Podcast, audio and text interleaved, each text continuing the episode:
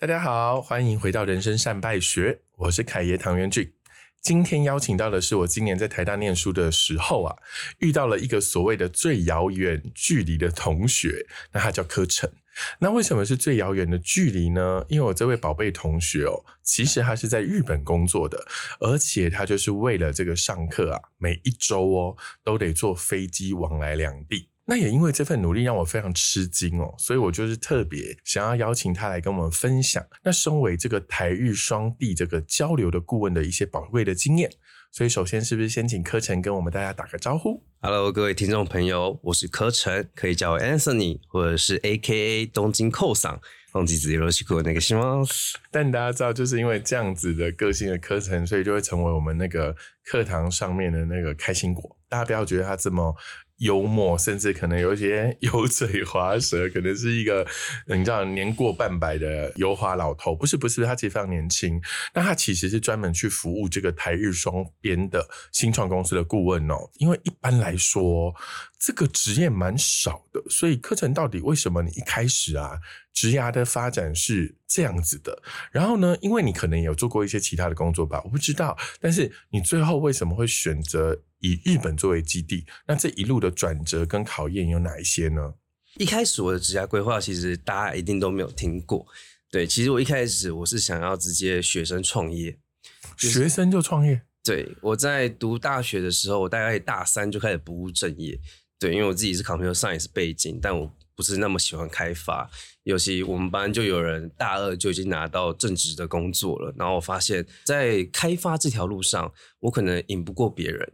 但我发现，哎，我对于结合开发，比如说，哎，设计结合开发、行销结合开发，或者是经营结合开发这些东西，我很有兴趣。那我发现我的同才可能对这一块也比较 weak。所以或许这是我的强项，所以其实我从大学就开始做一些呃其他的 side project 啊，然后跟学长组团队，那甚至我们有拿过就是创业比赛的奖项了。所以一开始其实我是想要自己跳出来做一个产品的，最后其实呃我们那时候遇到一个尴尴尬的情况，就是每一个台湾男生都会有的事情，当兵，当兵他基本上就直接杀掉我一年了。我的主要的 CTO 他更残忍。他跑去当海外替代役。Oh my god！所以一会儿要所有知识都要重新 up update，就技术已经从遥遥领先变成遥遥退后这样子。对，然后那时候呃，我们要做的一个题目是，我们要媒合观光客跟在地人。我们希望在地人他也可以变成某一种的导游，只是你可以不要那么知识化，你可以人人皆导游。对，呃，这个 idea 那时候其实真的算算蛮新的，但其实过了一年后，有一个非常强大的竞争对手，他做了同样的事情。那个竞争对手叫 Airbnb。所以其实你是一个抛弃 coding 的工程师，对我是个然后转而变成工程师的 leader 或 manager 去去做其他那个 alliance，就是其他的连接或整合，对不对？其实那是你当初想要的想要的未来。但你被这个讨厌的兵役打乱人生的这个计划。你在毕业以后呢？你又怎么会到现在这个位置？其实毕业以后，我觉得一部分是正好啦，就是家里就是我父亲他开始做天使投资这件事情哦，是对他以前其实就是一个企业家，就是做一些商务啊。那后来他觉得，哎，他想要从事看看呃天使投资这个角色看看。只不过他以前的背景都是商务背景，他从来没有就是 IT 啊什么这种全新的 App 开发，他不懂，就数位背景他比较弱。他可能一般来说就是传统的商务，或者甚至是传产的背景的一个天使投资人。没错，所以呃，基本上我有这个 IT 背景，所以其实我是有能力去判断说，哎，他的开发团队是怎么样，他用的技术，那这个技术的未来性，现在发展的状况怎么样？他所提出来的一个开发的时程是否是 make sense 的？他所使用到的东西是否是正确的？那甚至那时候可能会判断说，他有没有可能欠所谓的技术债？对，因为在 App 刚开始爆红的时候，其实你有时候大家都会想说，哎，我想要用最快的方式赶快产出一个 MVP，赶快开始 run 这一些东西。但那时候其实城市环境也没那么成熟，所以其实如果你贸然的直接选择了一个最简单的途径，你有可能因此欠下技术债。所谓技术债，你可能到最后你是全部重新要打掉，全部再重新就是开发。你为了求快而建立一个看似可以用的数位平台，可是实际上这个技术只是暂时来用的，它未来可能很快速会被淘汰，或者是为了你很快速建立一个平台，你用了一个过时的技术，它可能用不了一两年，它就要被更新掉，是这个意思。对，没错。哦，好有趣的一个名词哦，技术在。所以在这个角度里面，你就有这个能力去判断这个团队或这个新创有没有欠下，或者是有没有犯下这样子的错误。对，所以我其实有点类似在投资者旁边的一个小助理啦。啊是那是是呃，协助来去评估爸爸旁边的小助理对，爸爸旁边的小助理。呃，其实当小助理我只当了一年啦。那是是是当完这一年之后，因缘际会，就是日本那边正好有一些人脉，那他有办法提供我住的地方。当然，我还是要租，只是因为呃，日本它其实你光是要找到一个可以住的地方，其实可能就要什么保证人啊，很多离离扣扣的事情。哦，甚至也有很高额的租金。对对，尤其你又是外国人，对，没错，非常非常麻烦。那一方面对日本有好感以外，其实我评估了一下，就是日本这块市场还有一些调性，其中有个调性是它慢别人一拍，对就是想讲求安心安全。对那讲求安心安全的结果就是，好，我先看看美国大佬他到底做了什么事情，那这个事情是否 OK，呃，make sense，或者是它运作起来不会发生任何的人身事故，OK，那日本才会来去做这件事情。它中间的这个慢一拍那个时间，其实是一个很好的机会。如果呃在日本我已经建了我属于我自己的人脉圈了，那我在美国那边我看到什么东西，其实我可以预先先懂布局。日本的这个调性，基本上我觉得啦，至少在我进入什么七十岁、八十岁之前，应该都不会改变的。对。那你在这个角度，你会看到了一个机会在，而且它不是一个商业机会，你是一个住宿的机会而已。对，然后就咻就飞过去日本。对，就飞过去。那因为我们刚刚有讲到美国资讯跟日本呃对接，在美国的这件事情里面，你有在美国念过书？我没有在美国念过书，但因为虽然我是个不务正业的工程背景，那我对美国还是有一定的憧憬。就是大家讲哦，San Francisco 啊，哇，我还科技想去背景 Google 啊，啊，戏骨啊，对啊，溪谷啊，充满了梦想啊，我也想过去。其实一个比较好玩的是，我本来就有在准备 GRE 的考试，就是去那边留学啊之类的。但我觉得这个有一点点的冲动，它 push 了我选择日本这条路，就是川普当选了。什么啊？就是为了驱避一个东西，跑去另外一个东西，对，好了，其实它就是一个综合哦考量。去耶。对，因为呃，川普当选，他说他就开始冷消微嘛，然后就可能我就觉得，哎，那这时候或许不是我过去的最好国难当头的美国，对，好可怕。对，我就跑去日本，而且我觉得我趁年轻的时候去日本，可能过个十年，那那些人脉他们都会成长到一定的程度了。我在美国，我可能过了十年之后，我才去美国认识人，我觉得他们的文化是比较能够接受的，比较 open mind，就是实力主义，你有多少我就跟你谈就是更快速可以对接美国，但是像日本比较需要时间培养。对，没错，我就直接飞过去，然后读了三个月的语言学校，直接去硬怼东京都。对对对，硬怼东京都，其实也没到硬怼啊，因为其实东京都它还是有针对不错的计划的。那这个计划是针对外国人，如果你想去日本创业，那他有办法给你签证，只是你必须要经过他的许可。所以我其实是直接去申请，然后申请一个创业计划在日本的，对对对然后你就直接开了一间公司在日本。对。那那时候你有想过你要做什么吗？那时候其实有，因为那时候我就觉得这个慢慢一派的调性，那以及东呃日本，就是大家众所皆知非常难打进去，对所以我想要成为那样的一个 bridge 啦。那当然，这个讨论也不是完全发自呃我自己的就是思考里面，这个一部分也跟我我父亲算是有讨论过的。这件事情的原生的生意是来自你说你还是把美国很多的 information 拿到日本，是这个生意，还是你后来在可能你真的落地了，念了三个月的语言学校去怼这个日本人的时候，发现了别的生意？后来你是怎么选择真的的创业题目的？我得说，一开始想的跟到时候做做出来的东西，对对对它一定都是有落差的。对，这个东西就真的是一个理想很丰满，但现实很骨感的一件事情。就是我原本去，当然就是哎、我想要拿美国的一些最新的东西啊，甚至哎、台湾的一些最新的技术过去日本，然后有一股就是哎、我们就是技术优势先行者，提前先布局，应该会吸引到蛮多人的吧。但日本的文化就不是这个样子。对，他就没有想要做技术的先行者，或者是使用者，对不对？对，所以其实那时候也碰壁不少了。就是海外企业，当他们进到日本的时候，他们一定有他自己去想象的东西。那基本上，我觉得百分之九十五 percent 以上都是不合理的。所谓不合理，是在日本这个国度是不合理的。我其实那时候就已经知道，呃，海外企业在进日本的时候，他们最大的痛点是什么？但是，呃，你要解决这个痛点，其实不论是对日本当地的企业的教育，或者是对海外企业的教育，都很重要。对，所以其实一开始我并没有想过教育的这件事情这么重要。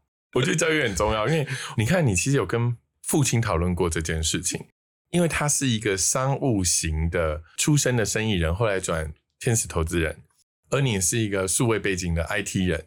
然后想做的是国与国之间的对接，美国啊、日本，甚至日本跟海外，你们两个在两代之间，在一个生意的看法有什么比较大的出入或争执过吗？父亲他基本上就是一个在充满失败跟成功的经验所堆砌出来的一个综合体，所以其实如果大家讲白话一点，就是诶，他有他的城府，又或者他有他的经验。他有他的自己的 know how，在这样的经验 know how 呃下，他其实是会直接给出呃他觉得最可行的一个一条路，他会直接给你答案决策。对决策，那有时候也不是说只有一个，可能两个。但是我个人觉得，我因为我数位背景嘛，那那时候大家最喜欢讲的就是 try and error。对我来说。即便你跟我讲那条路，它可能会撞到墙壁，我可能还是会想去撞那个墙壁。对，因为就是你没踹过，你没你干嘛跟我讲 error？嗯，对，它有先后顺序的。对，所以其实那时候当然他会遇到不少的争执，就是我觉得应该要这样子做，但是让你试试看，对，应该让我只有那个一个，或者是只有两个的答案。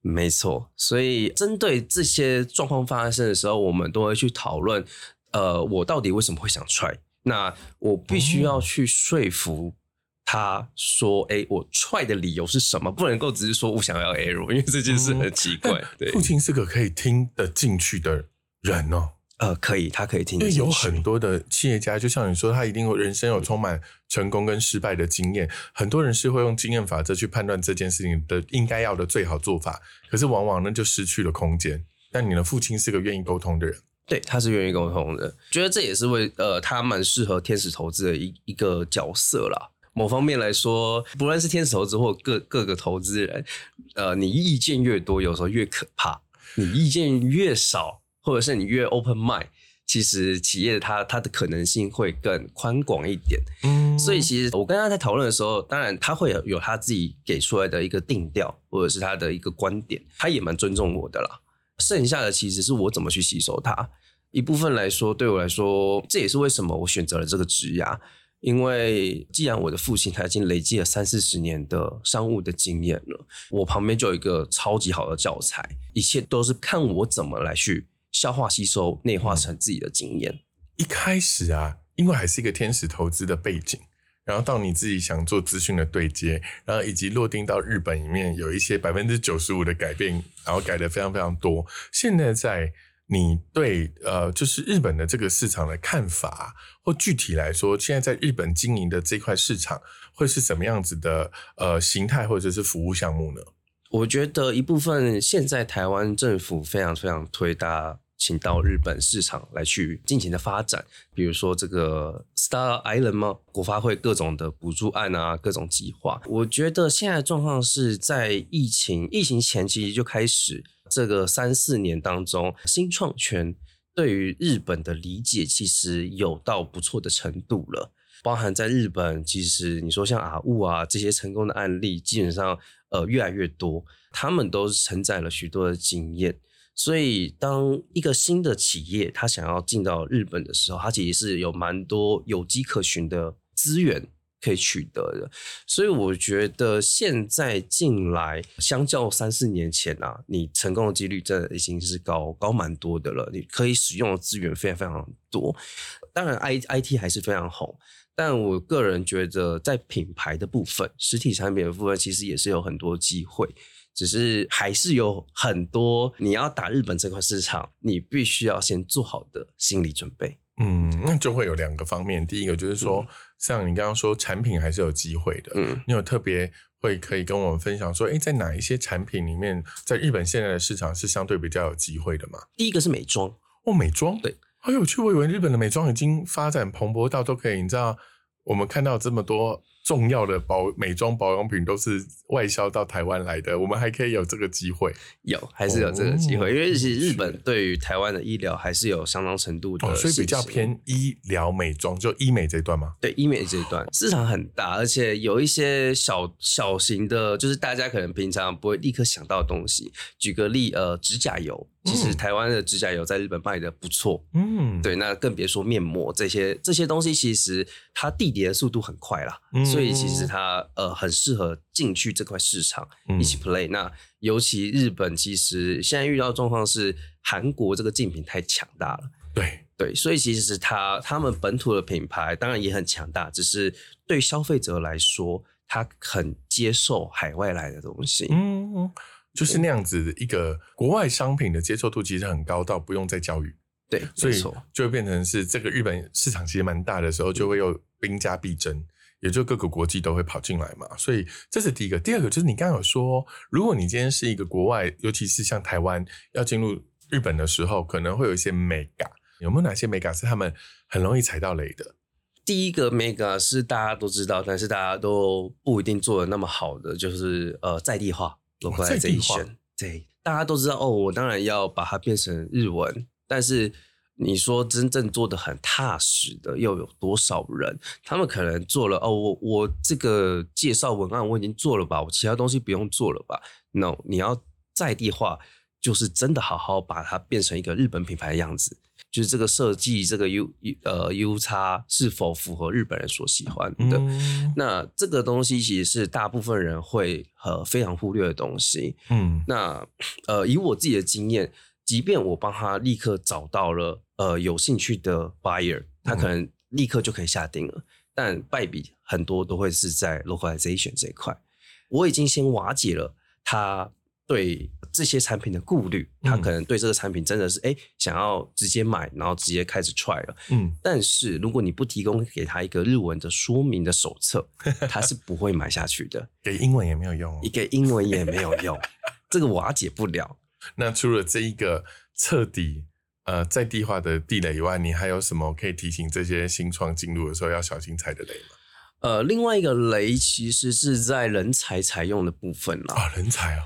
对，因为我觉得呃，台湾的职场文化跟呃日本的职场文化差非常非常多。就日本你是很难随便把人给资遣掉的这件事情的，呃，又或者直接把他 fire 掉。对，在台湾可能这个员工他绩效不好，你跟他聊聊天，然后或许可以就是跟他讲呃评估下来不适合之类的。但其实，在日本你也可以这样讲，但对方想闹，他有办法去闹你。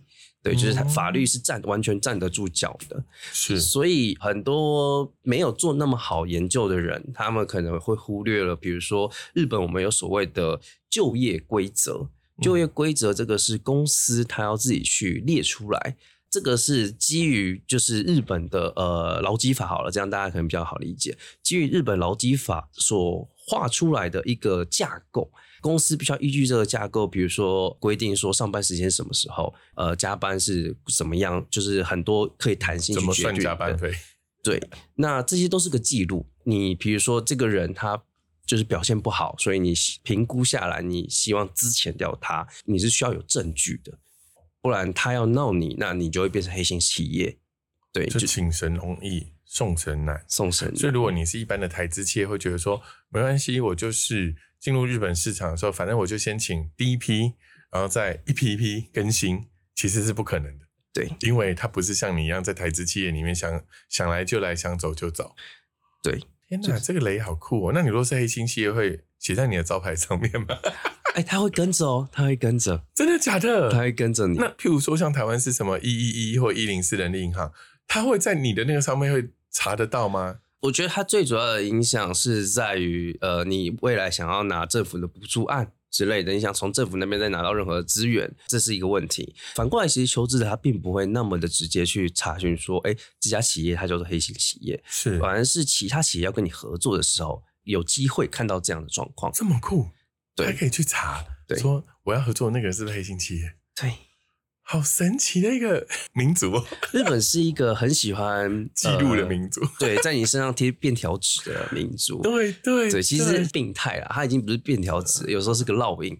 在日本的角度里面，其实你真的做很多事情要戒慎恐惧，要不然你很有可能就因为一个一个可能你以为在本来的国家可以做的事情，但到了日本其实就会犯大忌，然后相对来说，它就是你一生的烙印，对，然后就跟着你这样，会影响你在日本的发展。没错所，以其其实这真的是专业有价啦，也就是应该要尊重专业。所以回到一个在日本 localize 的一个顾问的角色啊，你们在这些日子，就这些在日本经营的日子里面呢、有哪一些具体来说，你们帮客人解决的问题？或者是有没有哪一些，如果台湾企业想要去日本，但是遭遇什么问题的时候，可以直接找上你们是你们的强项，有这个部分的介绍吗？其实直接举几个实际的案例，一个是跟行销比较有关的，就是呃，它是 to C 的服务，它在部落格行销这一块，它其实一直都抓不到为什么日本市场它的部落格就是起不来。我们帮助他做 SEO 的改善，然后可能在丢一些广告之类的。我记得是在六个月过后吧，他的就是月 PV 是成长了八倍。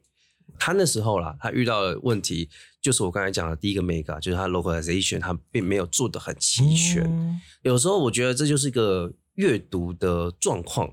如果你现在假想成说泰文好了，因为可能大家会泰文的人不多，那你现在看一篇报道，可能一开始他给你写中文，他标题写的你非常有兴趣，接下来他给你写泰文，然后写一写泰文之后又给你写中文，那你看了你会作何感想？你当然就觉得泰文那段我看不懂。日本的文化就是他会针对这个不舒服的感觉，他会放大它，所以他就会否定这一篇文章，不接地气，对，不接地气不，是真的。对，不是真的。OK，那所以我们那时候帮助他解决了这件事情，那他也真的正视了这个问题啦。另外一个是呃讲的比较 tricky 的是，这家企业它其实有一个问题是针对他的投资者的，那他投资者给他了某个课题，那他们花了一年多都没有解决掉它，他们也不知道投资人到底在坚持什么，不爽什么？对我帮助他一个月就立刻理清了这个问题了。这个投资人是日本的日本的。哦，后来我发现教育很重要，其实他们应该都已经有猜到彼此到底在坚持什么，又或者不理解什么，但是他们就是没有把它讲开，没有讲开是日本人的其中一个文天性化，一个天性。我们都没有讲开啊，就是整个日本人都巨蟹座。对，就是一个我都知道，但是我不讲。对，就是我不爽，但我就放在心里，我看你有没有办法有一天就自己理解这样。这也是我们存在的其中一个价值，嗯也是我们希望解决的。因为在日本这个市场，它跨文化的冲突真的太大了。嗯，对于新创企业或海外企业，时间成本是非常非常贵的。对那我们如何帮助你在最快速度解决你当下课题，就帮助你的商务可以快速成长？所以我刚才举两个例子，一个 to C 嘛，to C，如果你的 marketing 你就是对一般消费者的曝光你没有起来，那你到底要怎么成长？那 to B 你根本就还不了解你的投资人给你的课题是什么，那你到底在干嘛？就是你花了一年的时间，那一年的时间成本、人力成本，你可能在这个市场已经失去了某些部分的先机了。对，这是我们在给的。另外一个的话，当然也是有，比如说帮客户直接去拿到三年的单子，诸如此类的。因为其实顾问也分非常非常多种，我会把自己定义是要做商务顾问。那商务顾问，我们存在的价值是，当你在日本没有任何人的时候，我们就是你们在日本的团队成员，所以我会直接拿着你的名片来去拜访所有潜在客户或既有的客户，然后帮你开打下日本这块市场。当然，过程也会不断的跟你沟通了。对对对对，说是教育，但是沟通嘛我现在看的。课程说，这个过程我会不断给你收钱。但专业真的是有价。我我说出来，我当然自己也身为一个顾问师的角色，我我觉得这些东西都是经验。而这些很宝贵累积下的经验，本来就是一种专业。那专业本来就是有价，应该要有长治。我觉得这才是尊重。然后顾问也分很多种，所以在某个模式来说，第一个我大概听懂的角度是一：如果你哈在日本举目无亲，又想要发展日本市场，课程会帮我在 localize 的教育的部分啊，连带来说不止帮我教育我，也教育日本人怎么跟我做生意。哈，这可能是一个双向的题目。那第二个是有可能你会帮他协助一些商务的对接。包含开发可能基础的业务啊，甚至开发通路。那再来还有一个可能，也因为你是 IT 背景，所以你可能对于这个呃数位的行销，甚至是官网 UI、UX 的这个部分的理解是更 localized 的，所以大概会有这一些东西的呃 support。对，没错。懂，因为这三年应该在疫情的影响之下，其实全世界应该都被。block 住了，所以回过头来啊，像我们在今年的年初开始开放国境以后啊，你有观察到台日在交流的情况里面有别于过往的特色吗？交流程度更高，或者是哪一些产业以前可能比较保守，这一次都发疯了？那或者是？可能我就开玩笑说，日本人终于知道要出国了，就他们以前企业都不出海，你知道吗？我就说哇，日本人就在家里面就可以吃饱了，他根本不用出去，因为他们那个人比较多嘛，市场比较大嘛。可是这件事情有没有在疫情之后，他们突然醒过来说，哎，我要出国了？第一个，他们透过疫情，其实数位化的程度，呃，已经高非常非常多了，甚至呃，疫情前。就是跟台湾一比较，以及现在跟台湾一比较，我觉得日本算是蛮截然不同的。就是他们所有企业，呃，你说数位转型这一块，他们已经到原本可能真的是幼幼班，那现在都是长大成人会跑的那一种了。在这个状况下，其实我觉得台湾它对日本的热度，其实就是一个稳定的一个斜线的持续增加的。日本它数位化程度，其实我觉得可以说是指数成长。就它是一个弧线的，我不知道对台湾的这些新创来说有没有意识到这一点。但是呃，你要去面对日本这块市场，你现在的切入点跟三年前、四年前你所想的，势必要开始有不一样的部分，因为人家的数位程度已经高非常非常多了。因为三四年前你还可以用技术优势来去说服他们，但现在不大一样了。他们其实非常一直都很想要国际化了，对，但是。嗯，这个民族性嘛，就是我想要国际化，好，让我们来讨论吧。然后就就十年了，对，就十年了，落寞的十年。呃，现在有个好处是，呃，我认识有一个有个地方，其实它叫 CIC Tokyo。那 CIC Tokyo 它其实不是原生于日本，它原生是 Boston。然后我认识的其中一个就是日本 team 的创办人，对，他就是在 Boston 认识。这个机构，然后认识里面各个创办人，呃，真的是最原始的创办人啊。那他想要加入这个组织，然后加进去之后，他在日本来去 build 了 CIC Tokyo。CIC Tokyo 他为日本真的带了非常非常多欧美的资源。在日本东京啦，有这么一块地方，其实大家都知道说这块地方非常的 international，大家其实也在提倡说我们的企业要走出海了。所以台湾对日本的优势到底是怎么样？其实这是需要呃某一个更大维度的去审视它，或者是去定义它，以及团体战的部分。对，所以其实我我蛮开心看到国发会或政府单位他们不断的在办活动，如何整理的更好，这当然是其中一个课题。我会特别提这个，是因为呃，CIC Tokyo 它会针对欧美，那为什么没有针对台湾呢？这件事情其实我我个人蛮不爽的，对我我不爽的原因不是 CIC Tokyo 不爽，而是我在四年前我就开始跟各大就是日本企业去不断的结识啊，不断去拓展，印象非常非常深刻，就是富士通，富士康这家公司我去拜访，就是是两位老先生里面的高管呢，然后跟我聊，大家也聊得不错啊，他也很喜欢台湾啊什么的，那后来他就聊到说。哦，可是嗯，台湾应该就是硬体吧。然后想说，哇哦，就是嗯，那你们有没有看过台湾的一些软体报道呢？可是他就不会想要去做这件事情，因为在他的经验里面，台湾就是硬体强国，好了，就是很刻板印象。对，讲软体欧美，对你讲 SDGs 欧美，就是轮不到台湾。如何去扭转这个印象？我觉得这是作为台湾整体更大维度的，或者是团体战要做的事情。我今年带媒体团去过 CIC，哦，真的假的？它真的很漂亮。我跟各位那个听众分享一下，因为我今年二月多台湾媒体团，我带他们去日本的东京礼品展。就 Give Show 嘛，嗯，那因为当然也是品牌在里面，然后我们同时也安排了一些参访行程，的确去了那个 CYC Tokyo。我跟你说，里面很扯。我跟大家分享，在那个新创里面，可能有非常非常多间，然后有的在大的隔间，有在小的隔间，有公共的这种分享的会议室，甚至是那种可以做 salon 的那种阶梯式的一个很大的开放空间。最有趣的地方是里面有 SPA。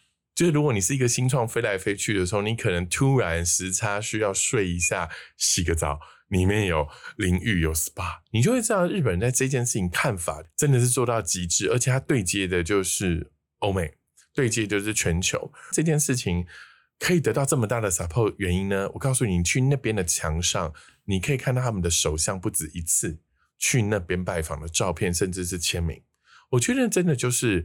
一个国家能不能理解这件事情对国力发展的重要性？如果是，它不论在政策、资源，甚至在方方面面，它都能够让自己的国家被看见。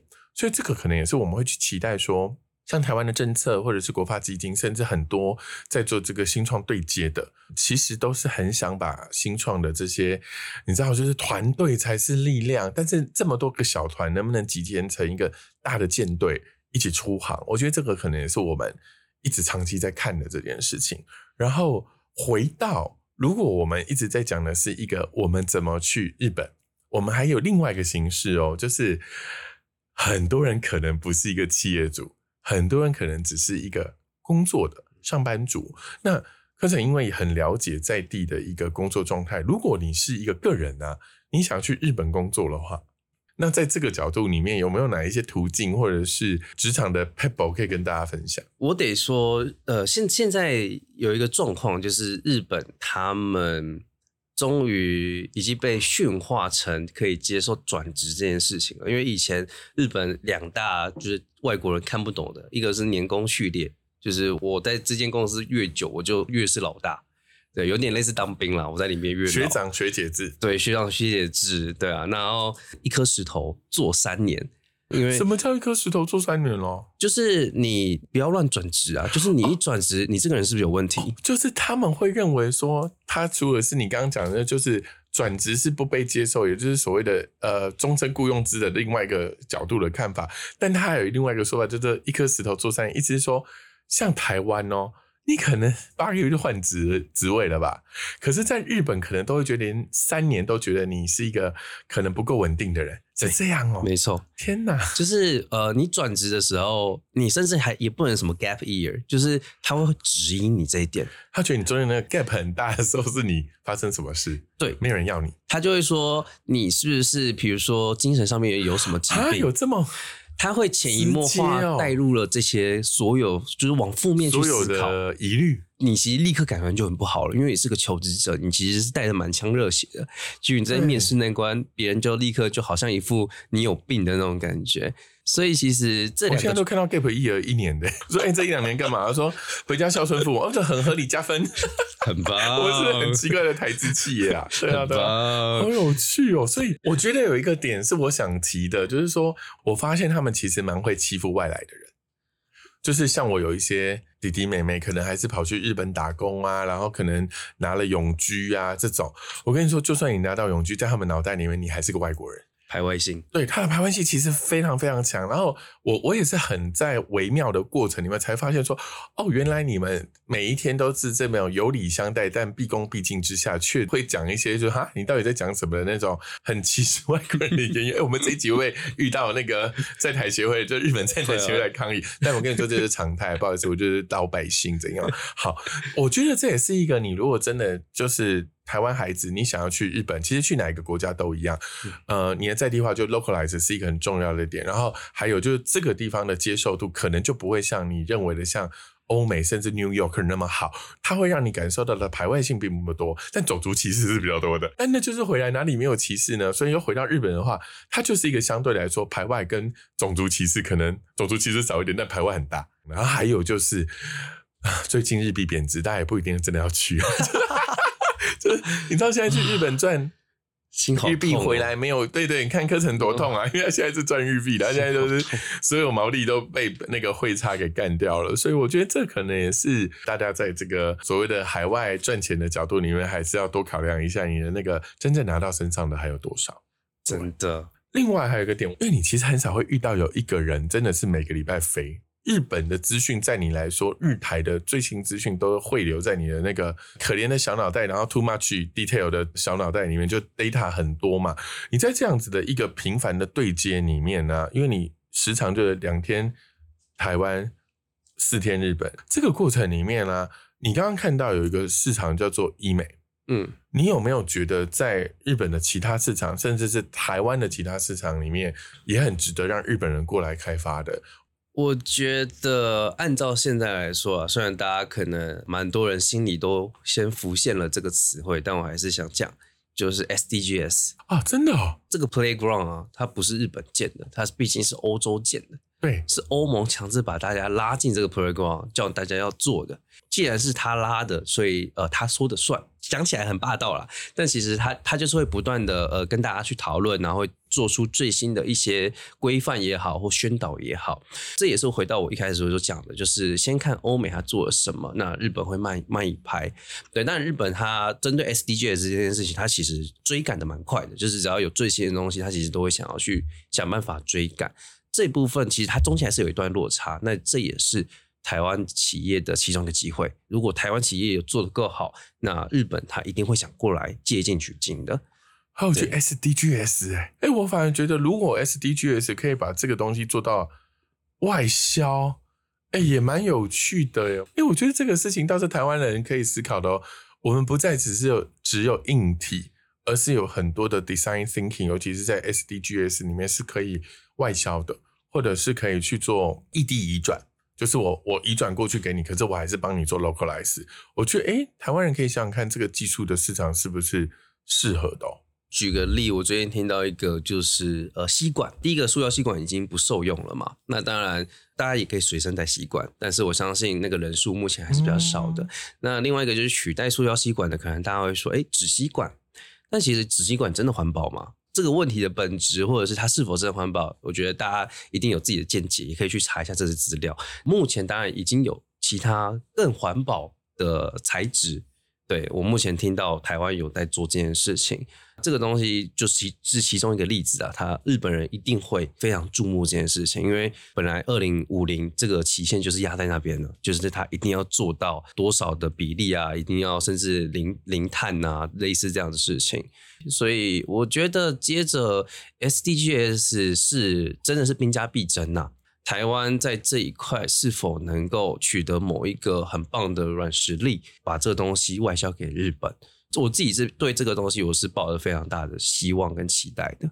哎，我觉得好有趣哦！谢谢柯晨今天给我们带来一个这么特别的见解，我突然没有想到会是 SDGs 这个市场，但很棒，因为里面有很多的项目，大家也可以去做一些深入研研究。那最后我特别想问，如果有一些台湾的孩子有志于去做这样子的一个跨国国际型的顾问，你觉得他们应该要有怎么样子的心理准备，或者是他们应该要怎么样去理解他可能会遇到的挫折或挑战？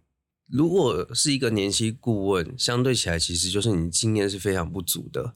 那你如何在经验不足的状况下，你还是可以来去提供服务？我自己提供的建议是，不要塞太多。水在里面，经验不足就是经验不足。这个东西在经验足的人面前，你塞的水是非常明显的。对，这是其中一个建议啊。因为我觉得，竟然第一件事情给的建议是不要吹嘘。的确会有一个点，就是说你在一个很懂的人面前吹嘘你，你很懂，其实你是直接就是扫地出门的。所以我觉得这是每个年轻顾问或多或少都会犯的其中一个错误。那你怎么度过这段？你如果不能跟他吹嘘你有水，你怎么让他让你为他服务？呃，其中一个方向啦，可以参考的是走向数据化，就是你用数据来去说明、来去佐证。或许他有他的经验法则，但你手上掌握的是数据。所以你可以来用这个东西来去抗衡它的经验法则。也就是说，可能我们今天见过的非常非常多在产业里面，然后这些大小型公司，其实它在这个产业里面都有一定的年资，相对来说，它其实在这个 domain know how 是很强的。呃，我去跟一个日本的讲说，哎，这个产业应该怎么做？譬如说美妆产业怎么做？拜托，他可能美妆产业做五十年呢。可是我如果换个角度告诉他说，哎。你美妆产业做的非常好，domain know how 非常强，但你可以理解美妆产业应该要怎么做 IT 或者数位化，或者做这个所谓的大数据，也就是 data driven 的这个角度吗？诶，或许他就会开启另外一个对话的空间，是他觉得哦，你讲的那段我不懂，但我的那段，诶，你好像不懂，那我们可以互相去激发一些在双方的 domain know how 之下的那个共存，或者是共同激发那个位置，那就有合作的空间。把他拉进你擅长的战场来去跟他对玩，那你才有发挥的空间。你刚刚说的那个不要灌水，我觉得真的是蛮重要的。另外，我自己斯文哦，你刚刚讲一个很可怕的时间，是你你只念三个月的语言学校，然后你就跑出去跑生意嘞？对，那那些日本不被你气死吗？因为你会啊，我才不管他们。所以，所以你就是真的是把他们当。免费的 Amazing Talker，没错，真的，可是这样也可以，就是人不要脸，天下无敌嘛。一部分来说，你也会立刻感觉到，有些人他其实反应就是，OK，你你日文没有到那么好，可能他立刻就没有那么有兴致。其实那个反应是非常非常明确的。反过来就是在你日文不好的时候，他还愿意。不断的跟你有有来有回的，其实我觉得这样人脉也很意外的非常非常可贵，因为就代表他在某个程度里面他是交你这个朋友，而不是只靠外表。对，就是说，哎，这个人看来就是啊，好像跟他讲话好累哦，不去会日文。可是如果再退一点点，应该是说，如果他愿意设身处地，留一点空间，说啊，他毕竟是个外国人。但他毕竟有诚意来谈，我们还是要有一些相会，就是要这次一起一会，还是有一些很好的互动。那这种人往往在未来合作的满意度可能也比较高哦。对，我觉得这也是一个很好的筛选。所以跟大家讲，就是语言学校不用念太久，就让所有的路边的那个日本人变成你的 amazing talker。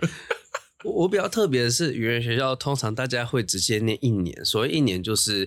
先开始背单字，然后念文法，然后练习。我基本上我是直接绘画课程，就是老师就是啊，我们今天就是这个场景，然后有一些例句，你们开给我开始对话。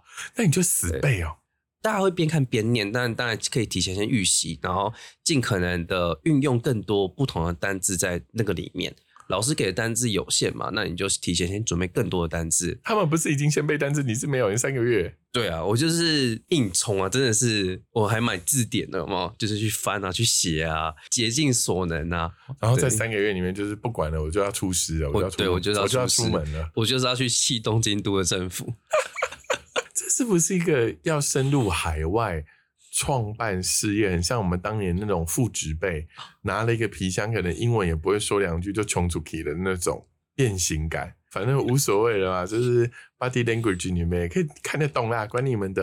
你要说人不要脸，天下无敌这件事情，还真的是放在四海皆准。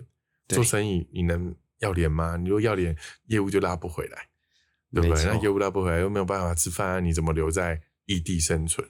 所以我觉得这也是一个很好的建议啦。所以，柯震有没有什么最后的东西可以跟我们听众分享？说，身为一个这样的角色，有没有什么哪一些心里的话啊，或者是有没有哪一些有趣的东西可以跟听众分享？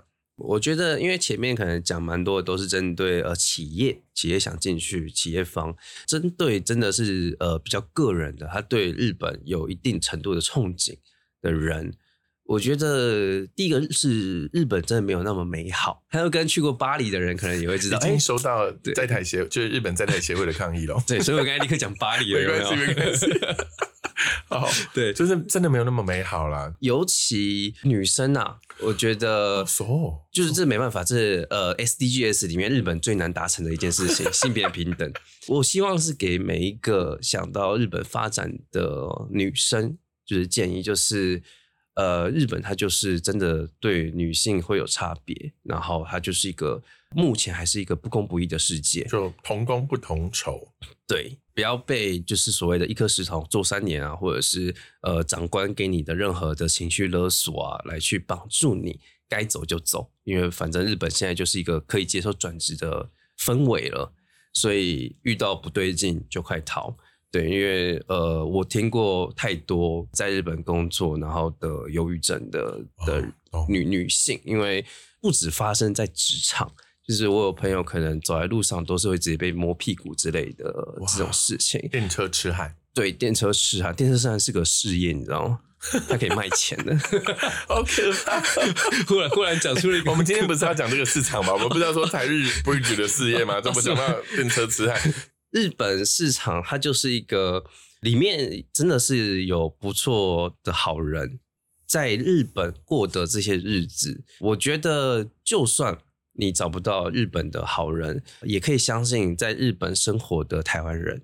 因为大家都是很努力在日过来，对，在苦苦跟台流不一样，就中国一堆台流都是台湾人骗台湾人，不太一样。对，不太一样。在日本的台湾人反而比较团结嘛。我我不知道其他国家怎么样啊。日本日本的台湾人有一股就是若即若离，就是大当大家聚在一起的时候，其实大家还蛮团结，但是平常不会特别为了团结而团结。还蛮有趣的一个状况，对啊，那很棒。我们谢谢今天课程来我们人生三拜学，那我们人生三拜学就下次见喽，拜拜，拜拜。